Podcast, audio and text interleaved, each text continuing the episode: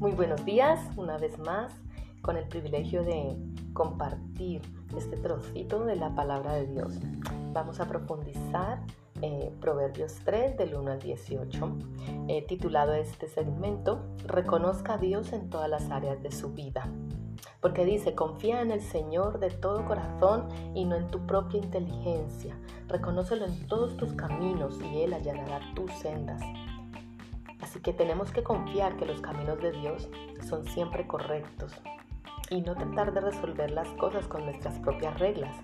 Tenemos que reconocer a Dios en todas las áreas de nuestra vida. Queridos, tenemos que reconocerlo.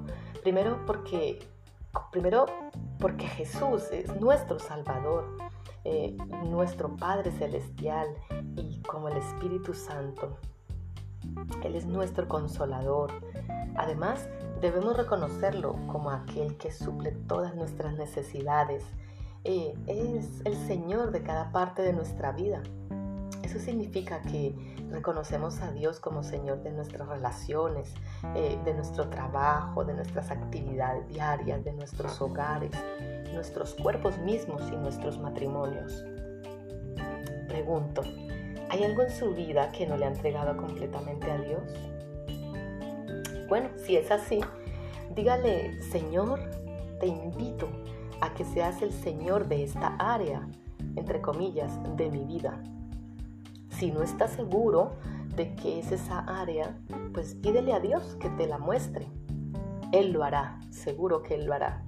Y cuando vea algún área donde no ha reconocido completamente a Dios como Señor, Simplemente ore y diga, Señor, te reconozco como Señor de esta área de mi vida y te pido que tú reines allí.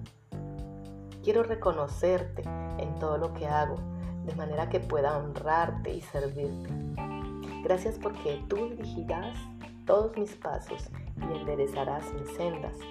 Por ejemplo, si no sabe cómo orar, simplemente hable como tal cual hablas con tu mejor amigo, con tu vecina, con... Simplemente exprésate. Orar es hablar con Dios. Hablar, eh, simplemente expresar lo que sientes, lo que piensas, cómo lo ves, cómo lo quieres. Es todo, es ser tú, simplemente tú.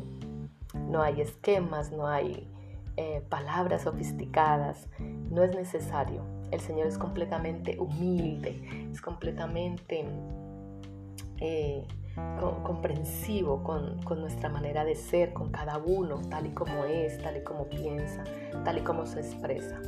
Así que no tengas miedo, no tengas vergüenza.